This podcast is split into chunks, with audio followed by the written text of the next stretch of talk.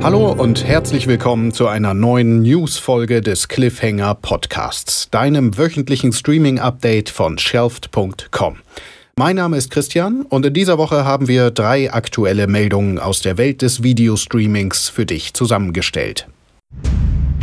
News. Taxi Driver, Goodfellas, The Wolf of Wall Street. Martin Scorsese gehört zweifelsohne zu den bedeutsamsten Filmemachern der vergangenen 50 Jahre in Hollywood. Dennoch wurde es auch für ihn zuletzt zunehmend schwieriger, seine Projekte zu finanzieren. Mit ein Grund, warum Scorsese mit Netflix am zehnfach Oscar-nominierten Mafia-Thriller The Irishman gearbeitet hat.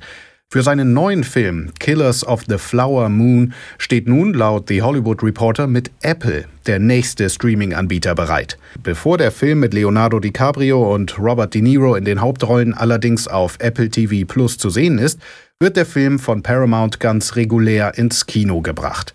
Das Budget dieser gemeinsamen Produktion soll sich zwischen 180 und 200 Millionen US-Dollar bewegen. Killers of the Flower Moon basiert auf einer Buchvorlage und handelt von einer Mordserie an Mitgliedern des Osage-Indianerstamms in den frühen 20er Jahren im US-Bundesstaat Oklahoma, nachdem auf deren Land Ölvorräte entdeckt worden waren. Diese Morde sollte das damals neu gegründete FBI aufklären. Über den Drehstart wurde zunächst nichts bekannt. Auf die Leinwand und den Screen soll der Film aber noch im nächsten Jahr kommen. Apple hat sich übrigens kürzlich auch die Rechte an einem weiteren großen Filmprojekt gesichert, dem Kriegsdrama Greyhound mit Oscar-Preisträger Tom Hanks, der auch das Drehbuch geschrieben hat. Die Veröffentlichung ist für den 10. Juli geplant.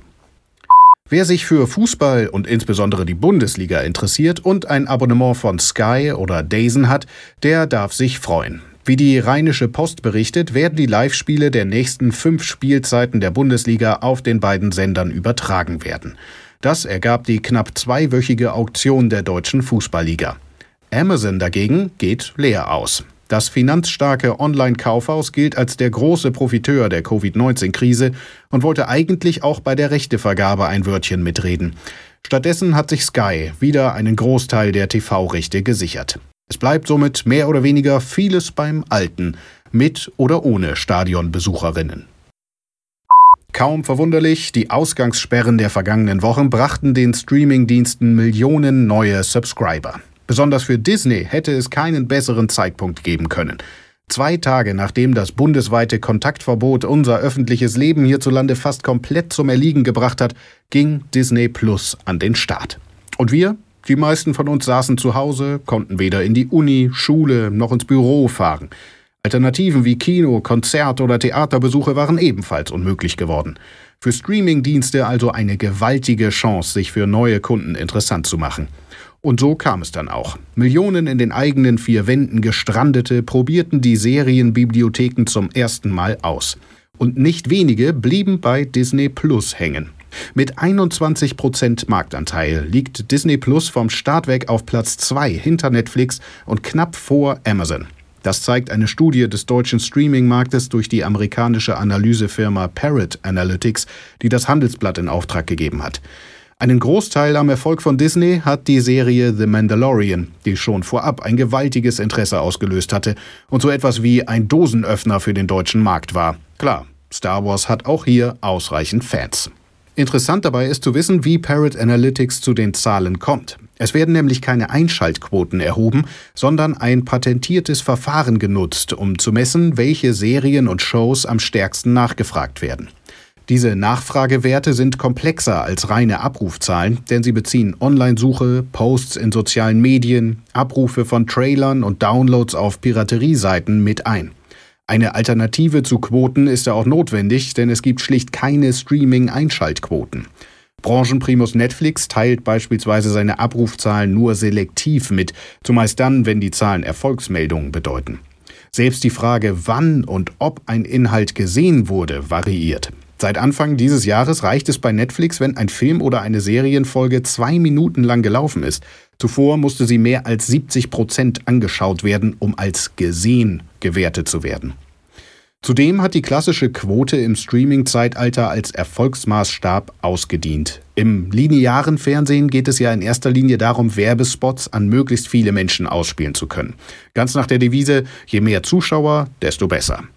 Die meisten Streaming-Dienste dagegen müssen ihre Abonnenten mit ihren Inhalten immer weiter bei Laune halten, damit die nicht kündigen und zur Konkurrenz abwandern. Daher sind erfolgreiche, selbstproduzierte und damit exklusive Serien, die über mehrere Staffeln laufen, besser als ein lizenziertes Filmhighlight, das nur einen kurzfristigen Erfolg bringt.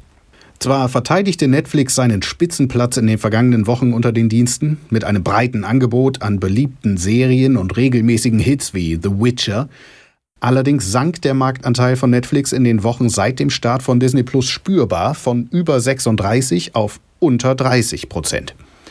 Am stärksten behauptet hat sich der On-Demand-Dienst Join von Pro7 Sat1 mit über 11% Marktanteil.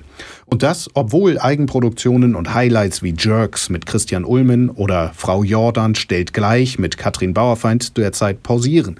Dafür punktet Join mit Erfolgsserien wie The Walking Dead, das just im Moment, als die Ausgangssperren begannen, zum Favoriten deutscher Streaming-Nutzer aufstieg und The Mandalorian vom Spitzenplatz verdrängte.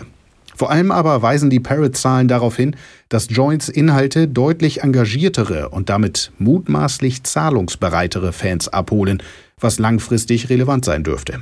Join setzt wie die Konkurrenz auf eigene exklusive Inhalte, besonders für jüngere Zuschauer. Pro7 und Sat1 versuchen neben ihrem werbefinanzierten Kostenlosdienst ihren Bezahlbereich Join Plus weiter aufzubauen. Zudem wird die Plattform noch in diesem Jahr nach Österreich expandieren. Wenn ihr mehr über Join erfahren wollt, dann hört doch gern unsere Folge vom 10. Juni. Mit Content-Chef Thomas Münzer haben wir uns über ein Jahr Join und die Zukunft des Streamings unterhalten. Eins noch. Das waren unsere News für diese Woche. Schreib uns gerne, solltest du Feedback zu dieser oder anderen Cliffhanger Podcast Folgen haben. Entweder per Mail an cliffhanger at shelf.com oder auf Instagram unter @heyshelft. Wir freuen uns von dir zu lesen. Weitere News, Streaming-Tipps und aufschlussreiche Interviews findest du hier bei uns im Podcast. Am besten du abonnierst den Cliffhanger, dann verpasst du keine Empfehlungen und Einordnungen, wenn du bei dem großen Angebot an Inhalten und Plattformen etwas den Überblick verloren hast. Keine Sorge, dafür sind wir ja da. Schau auch gerne bei shelf.com vorbei.